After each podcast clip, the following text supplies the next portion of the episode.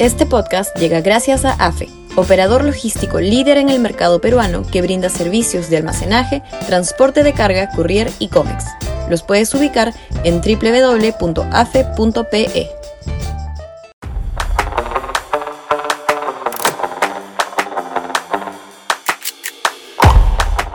Cruzada Proempresarial.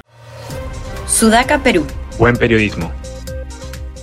Estuvo el ministro de Transportes en el Congreso y dijo barbaridad y media sobre las concesiones privadas que funcionan en el Perú.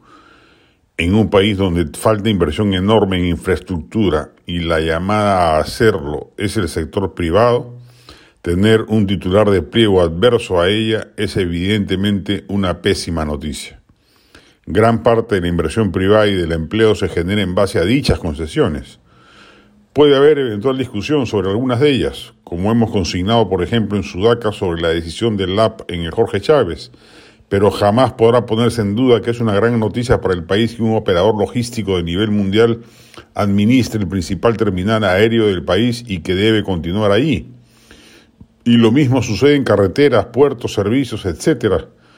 ¿Cómo pretende el gobierno que la inversión privada se dinamice si desde el propio gobierno se la sataniza y malentiende?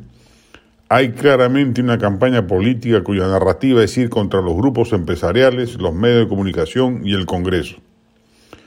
A la vez tenemos a un ministerio como el de Trabajo publicando normas claramente atentatorias del buen desempeño del crecimiento laboral del país, alentando la informalidad y golpeando sobre todo a las empresas más pequeñas y al ministro de Energía y Minas actuando no como árbitro, sino como parte inclinada a favor de los asusadores de los conflictos mineros que tanto daño le hacen a la economía nacional en medio de una situación de bonanza en los precios de los minerales que nos debería hacer crecer a tasas del 5 o 6% del PBI.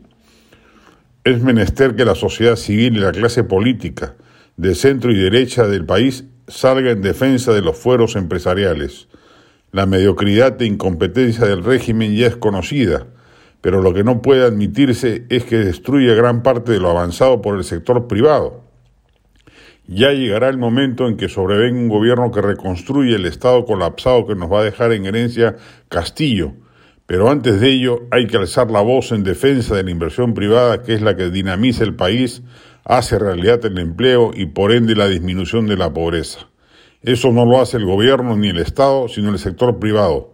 Y hay que enfrentar a un gobierno ideológicamente retardatario que no lo entiende así.